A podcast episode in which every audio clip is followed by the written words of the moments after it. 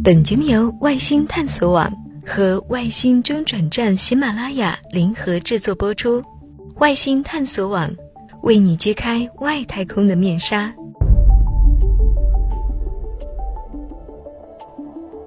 大家好，欢迎收听这一期的外星播报，我是主播朵拉。今天要和您说一说有关于时空隧道之谜。马航失联以后。关于时空隧道之谜再度受到了热议，有人认为马航的消失极有可能与外星人或者是飞碟有关。同样的帖子在互联网论坛广为流传，并且引发众多网友的热议。虽然时空隧道是否存在，对于科学界来讲，至今还是一个无法揭开的谜，但是 M H 三七零班机失踪。种种迹象表明，这更像是一个科幻故事。其实说到时空隧道之谜，也许有人会说：“反正我没有见过时空隧道，那它就是不存在的。”但是，对于时空隧道的存在，小编却是深信不疑的。在空间存在着很多一般人用眼睛看不到的，然而却客观存在的时空隧道。历史上神秘失踪的人、船、飞机等，实际上就是进入了这个神秘的时空隧道。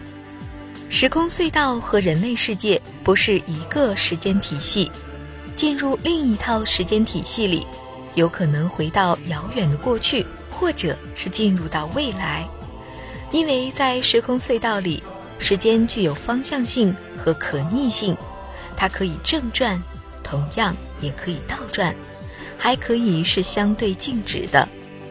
对于地球上物质世界，进入时空隧道就意味着神秘失踪；而从时空隧道中出来，又意味着神秘再现。所以，那些穿越剧中的主角为什么可以穿越到古代，然后还能穿回来，这就不足为奇了。关于时空隧道的事件，永远都是那么的诡异，却又震撼人心。还记得一九九零年和一九九一年，分别在北大西洋的冰岛附近，发现并救起了泰坦尼克号沉船时失踪的两名幸存者。要知道，泰坦尼克号超级游轮沉没的时间是在一九一二年，时隔将近八十年。他们却容颜依旧的出现，再次出现，他竟然还是三十多岁，这种现象应该怎么来解释呢？根据当时在场的人员介绍说，这两名失踪者神秘再现的经过是这样的：一九九零年九月二十四号，福斯哈根号拖网船正在北大西洋航行，在离冰岛西南大约三百六十公里处。船长卡尔·乔根哈斯突然发现，附近一座反射着阳光的冰山上有一个人影。他立刻举起了望远镜，对准了人影，发现冰山上有一位遇难的妇女，用手势正在向福斯哈根号发出求救信号。当乔根哈斯和水手们将这位穿着着世纪初期的英式服装、全身湿透的妇女救上岸的时候，并且问她因何落海漂泊到冰山上等等这些问题时，他竟然回答：“我是泰坦尼克号上的一名乘客，叫文尼考特，今年二十九岁，刚才沉船时被一阵巨浪推到了冰山上，幸亏你们的船赶到救了我。”考特太太被送往医院检查，健康状况良好。她的血液和头发化验也表明，她确实是三十岁左右的年轻人。难道她会从一九一二年失踪到现在，竟会没有一点衰老的迹象吗？海事机构还特地查找了泰坦尼克号当时的乘客名单记录表，确认考特太太确实登上了这艘豪华游轮。将近八十年的时光，在他看来却只是那么短短的一段时光，甚至可以说就是那么一瞬间。但在我们这个三维空间来说，却过了几十年。这正是当前欧美科学界热衷探索的超自然现象，称之为时空隧道。一九九一年八月九号，欧洲的一个海洋科学考察小组租用了一艘海军搜索船，正在冰岛西南三百八十七公里处考察时，意外地发现并救起了一名六十多岁的男子。当时，这名男子安闲地坐在一座冰山的边缘，他穿着干净平整的白星条制服，猛吸着他的烟斗，潮湿的烟丝冒出浓烈的白烟。双目眺望着无际的大海，他就是失踪了八十年的泰坦尼克号上大名鼎鼎的船长史密斯。更为惊奇的是，史密斯虽然已经是一百四十岁的高龄老人，但仍然像是位六十岁的人。其实，关于这样的事件不在少数。最令人不解的，当属于发生在第一次世界大战中的一次集体蒸发事件。一九一五年八月二十八号，当时英军和新西兰军队部署在土耳其的加利波利地区。这天一早，一队八百多人马的英军向一个高地迂回机动。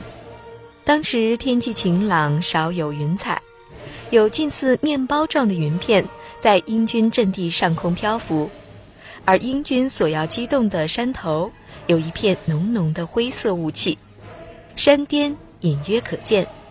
山下晴朗一片，随着大队人马的不断攀升，队伍逐渐地遁入迷雾之中。等到最后一名士兵消失在迷雾中后，惊人的事情发生了：大队人马无声无息地失踪了，再也看不到一个士兵从灰色的雾团中走出来。当年和八百多英军同在一个阵地的二十二名新西兰士兵，曾亲眼目睹了这一事件。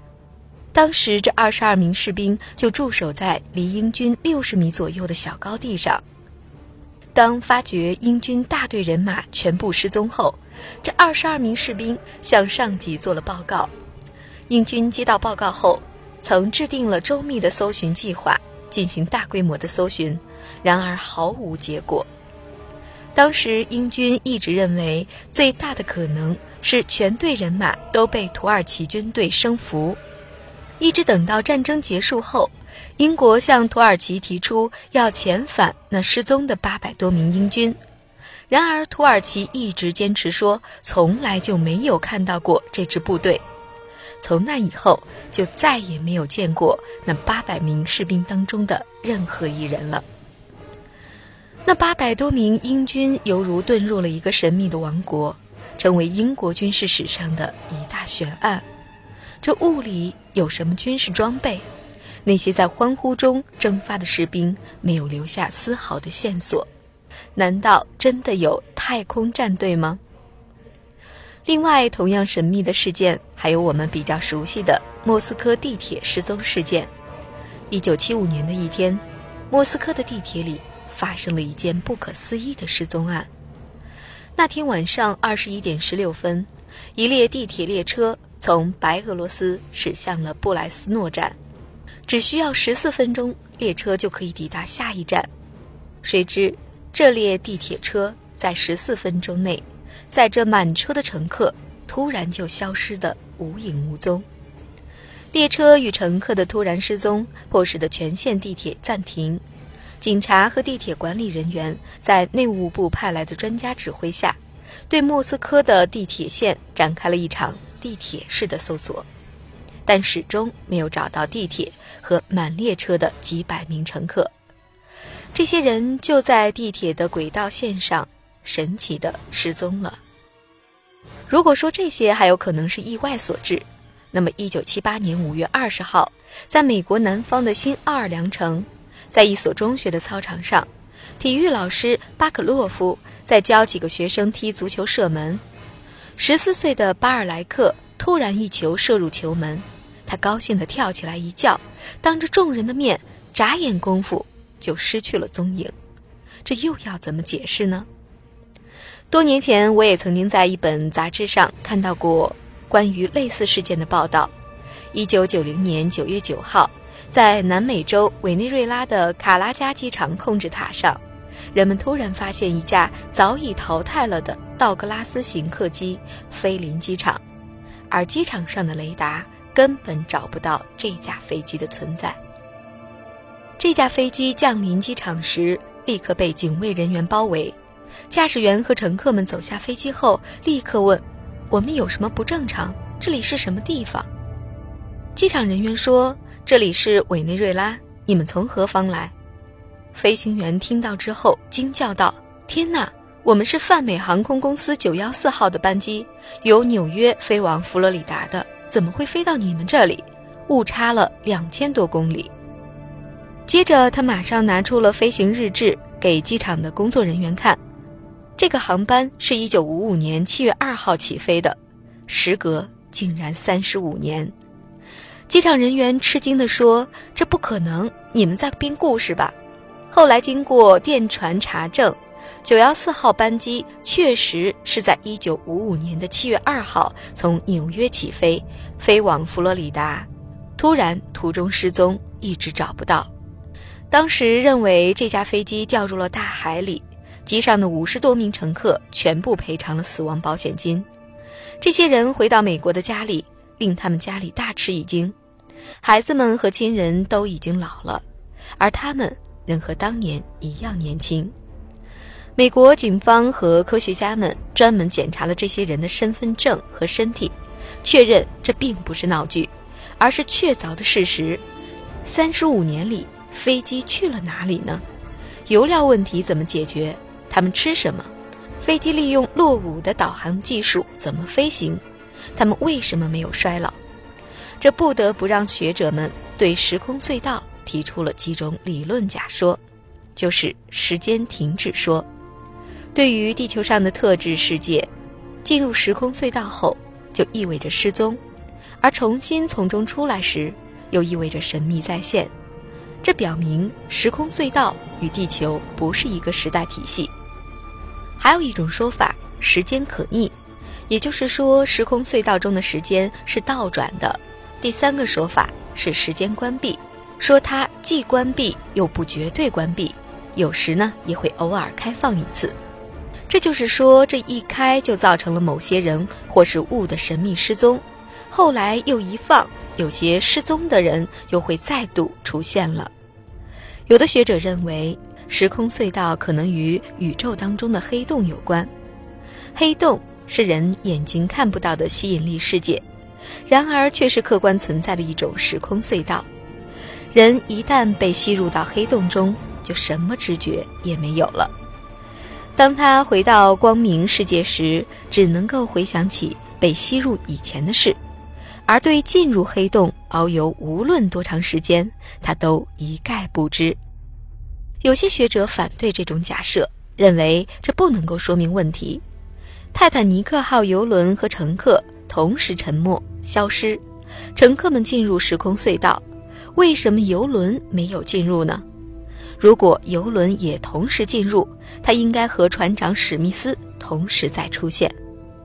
最近，美国著名的科学家约翰布凯里教授经过研究分析。对时空隧道提出了以下几点理论假说：一，时空隧道是客观存在的，是物质性的，它看不见摸不着。对于我们人类生活的物质世界，它既关闭又不绝对关闭，偶尔开放。二，时空隧道和人类世界不是一个时间体系，进入另一套时间体系里，有可能回到遥远的过去或进入未来，因为在时空隧道里。时间具有方向性和可逆性，它可以正转，也可以倒转，当然还可以相对静止。三，对于地球上的物质世界，进入时空隧道意味着神秘失踪，而从时空隧道中出来又意味着神秘再现。由于时空隧道里时光可以相对静止，因此失踪几十年就像一天或半天一样。这一系列的问题正有待于科学家们探索来解开这自然之谜。时空隧道离我们每个人也许都不遥远，或许因为某段神秘的电波，或是一件不经意的小事，也许身边的某个人或是自己就会进入到另一个神秘的空间。好的，本期节目就是这些内容，感谢您的关注和收听，我是朵拉，我们下期再会。